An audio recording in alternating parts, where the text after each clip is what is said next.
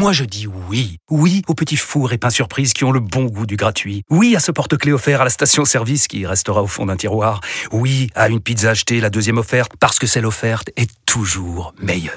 On préfère tous quand c'est gratuit. Chez Skoda, profitez de deux mois de loyer offert sur une sélection de modèles jusqu'au 31 mars. Portes ouvertes ce week-end.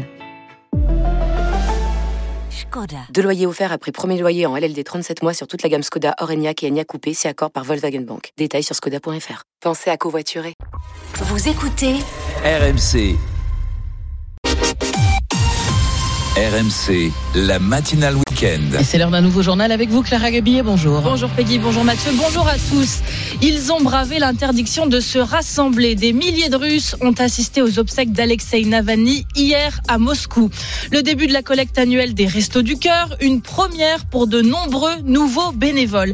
Et l'OM qui se déplace à Clermont ce soir 21h, troisième match du nouvel entraîneur Jean-Louis Gasset.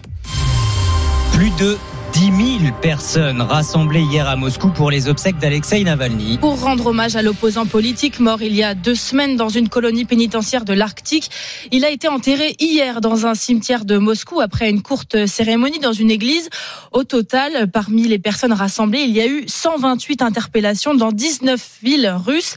Des Russes venus malgré l'interdiction à Milnavchin. Sur le trajet entre l'église et le cimetière où est inhumé Alexei Navalny, une foule ininterrompue, un parcours d'environ 3 km où ses sympathisants l'applaudissent, scandent son nom. Nous ne t'oublierons pas, nous ne pardonnerons pas. Non à la guerre, clament les manifestants, des fleurs à la main, des mots symboles de l'opposition à Vladimir Poutine, malgré les risques d'arrestation et la mise en garde du Kremlin qui avait interdit toute manifestation. Au milieu de la foule, quatre ambassadeurs sont également présents, dont l'ambassadeur français. Devant le cimetière, ses partisans se recueillent jusqu'à la nuit tombée. Tous garderont le visage de l'opposant, le corps recouvert de roses blanches et rouges dans son cercueil.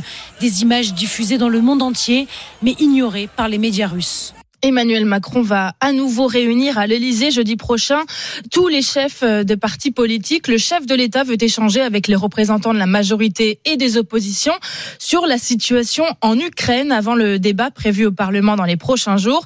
Il sera notamment question du soutien de la France à l'Ukraine et de la question de l'envoi de soldats français sur place, ce qu'Emmanuel Macron n'a pas exclu, provoquant de, de vives réactions. Cette rencontre était réclamée depuis plusieurs jours dans l'opposition, notamment par les socialistes. Olivier Fort, le patron du PS, avait qualifié de folie l'idée d'envoyer des troupes au sol.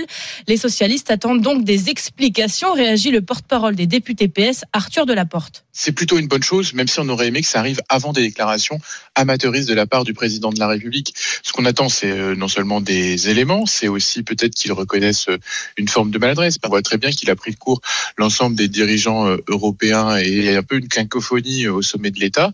Ce qui est important, c'est que le chef de l'État fixe sa ligne, enfin qu'il explique ce qu'il entendait euh, en évoquant euh, l'envoi de troupes au sol. Et puis derrière, oui, euh, il faudra aussi qu'il puisse dessiner une perspective stratégique. Et c'est ça l'enjeu. 30 ans de prison avec une période de sûreté de 20 ans pour Ilias Akoudad, le meurtrier d'Éric Masson, est condamné. Le policier tué sur un, point de deal à Avignon en 2021. La cour d'assises du Vaucluse a considéré que l'accusé savait qu'Éric Masson était policier et a donc retenu la circonstance aggravante de meurtre sur personne dépositaire de l'autorité publique. Lactalis et les producteurs de lait ont trouvé un accord sur le prix du lait. 425 euros les 1000 litres pour le lait dit de base pour les mois de janvier et février et mars de 2024. C'est 5 euros de plus que la dernière proposition de Lactalis. RMC 7h33. La grande collecte annuelle alimentaire des Restos du Cœur a démarré hier. Objectif récolter près de 9000 tonnes de dons grâce à 80 000 bénévoles mobilisés dans 7500 supermarchés partout en France. Une collecte cruciale alors que l'association a dû réduire le nombre de ses bénéficiaires cet hiver. Cette collecte, c'est aussi l'occasion pour certains salariés de se lancer dans l'aventure des Restos du Cœur, l'aventure du bénévolat. Caroline Philippe a rencontré des nouveaux bénévoles en pleine collecte dans un supermarché parisien. Magali, on va fermer. Initier les nouveaux au tri des produits collectés. Et un carton de gâteau. Première journée au resto pour Magali. On en entend toujours parler, on se dit ah ouais ce serait bien, puis on se lance jamais. Et là cette année, ben voilà. Ce qu'il a décidé, l'appel à l'aide des Restos du Cœur qui a refusé des bénéficiaires pour la première fois cet hiver. On le sent nous-mêmes déjà quand on va faire ses courses, donc on se dit que pour euh, ceux qui euh, sont plus en difficulté que nous, bah, ça doit être terrible. Une journée de bénévolat dans le cadre du dispositif mécénat de compétences. Les salariés de certaines entreprises peuvent prendre jusqu'à 5 jours par an pour s'engager dans une association. Pénélope s'est aussi lancée grâce à ça. Je trouve que c'est fabuleux que j'ai la chance de le faire euh, sur mon temps de travail. Là, c'est vraiment clé en main. Vous remplissez un papier. La direction des ressources humaines euh, vous dit que c'est bien et, et, puis voilà. De quoi diversifier le profil des volontaires. Emmanuel, responsable de ce point de collecte depuis 5 ans. Quand on est bénévole au Resto du Cœur, il faut s'engager au moins une journée par semaine. Pour les salariés comme nous, euh, ça peut être un petit peu difficile. En revanche, sur un week-end dans l'année, on peut dégager une demi-journée, voire un peu plus. Pas moins de 30 bénévoles sont mobilisés sur les 3 jours de collecte dans ce supermarché. Allez, la Ligue 1 de foot avec euh, cette image surprenante de Kylian Mbappé en tribune. L'attaquant du PSG a été remplacé à la mi-temps du match contre Monaco hier soir, match nul 0-0. Première fois qu'il est remplacé dès la pause et Mbappé n'est pas allé avec ses coéquipiers sur le banc, mais en tribune, en survêtement, à côté de sa mère. L'entraîneur Luis Enrique a assuré que ce changement, son remplacement était 100% sa décision.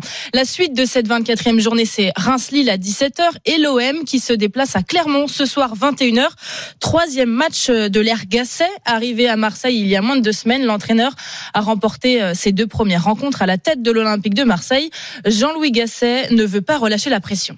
Il y a beaucoup de travail. On sait que quand on change d'entraîneur, ça veut dire qu'il y a quelque chose qui va pas. Il y avait deux matchs en quatre jours et il fallait faire dans l'urgence. Je vois le travail qui reste à faire, je vois l'ambition des gens, je vois la confiance, les sourires revenir. J'ai pas envie que ça retombe. Il faut que je dise aux joueurs, il faut qu'on reste en mode commando, qu'on continue notre route.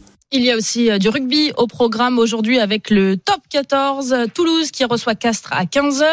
À 17h, il y aura Oyonnax Montpellier, Toulouse Perpignan, Stade français Pau et Bayonne Lyon. Et ce soir, 21h05, Bordeaux-Bègle 4e reçoit le Racing 92 qui est 6e. Deux équipes qui font partie des favoris pour le titre de champion, mais qui sont à l'arrêt depuis plusieurs semaines. Si leur série se poursuivent, les qualifications en phase finale pourraient s'éloigner, Pierre Thévenet. Oui, période compliquée pour les Bordelais qui n'ont gagné qu'un seul de leurs cinq derniers matchs. Nance Ducuin et ses coéquipiers veulent se relancer. Évidemment que, que c'est un match mais un petit peu à pression et, euh, et ça nous ferait du bien de trouver le, le sirop de la victoire, j'ai envie de dire, pour, pour qu'on aille mieux. Les Bordelais sont toujours privés de leurs internationaux et notamment de la quasi-intégralité de leur ligne de trois quarts. Pas une excuse pour l'entraîneur de la mêlée, Jean-Baptiste Poux. Il faut s'adapter, il faut vraiment que l'état d'esprit du groupe prenne le, le dessus sur tous les, les, petits inconvénients qu'on a, qu'on aille au-dessus, au-delà de tout ça. Même difficulté au Racing 92 qui n'a pas connu la victoire en championnat depuis le 6 janvier dernier et est toujours privé de ses internationaux. Mais ce soir, l'entraîneur Stuart Lancaster en récupère deux, le gallois Will Rollins et le français Antoine Gibert qui l'attend au tournant. Quand un joueur est appelé en sélection, il revient avec plus de confiance. Pour Antoine, c'est une grande opportunité de montrer à Fabien Galtier et son staff qu'il peut gérer un match difficile comme ça, à Bordeaux. Un match qui s'annonce tendu puisque l'équipe qui s'inclinera dans ce choc sortira probablement du top 6. Et puis le succès de l'équipe de France masculine de rugby à 7 qui a entamé le tournoi de Los Angeles par une victoire face au Canada 24 à 7 avec un essai bien sûr d'Antoine Dupont en toute fin de match. Oh bah le sourire quand vous dites Antoine Dupont. tout, tout, semble lui réussir. Ah oui d'accord. Okay.